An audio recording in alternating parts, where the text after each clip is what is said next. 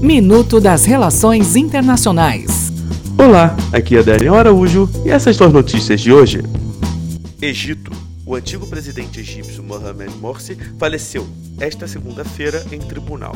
Derrubado do poder em 2013, Morsi, da Irmandade Muçulmana, cumpria pena de sete anos de prisão por incorreções na documentação que apresentou para se candidatar à presidência do país. Atualmente estava sendo julgado por espionagem. Galápagos. Governo do Equador confirmou nesta segunda-feira, 17, que poderá permitir o uso da ilha de San Cristóbal, no arquipélago de Galápagos, ao governo dos Estados Unidos para tráfego aéreo. O objetivo seria reforçar a fiscalização do tráfico de drogas na região, que, segundo a afirmação feita na semana passada pelo ministro da Defesa do país, Oswaldo Jarrim, servem de rota naval para transportar carga ilícita.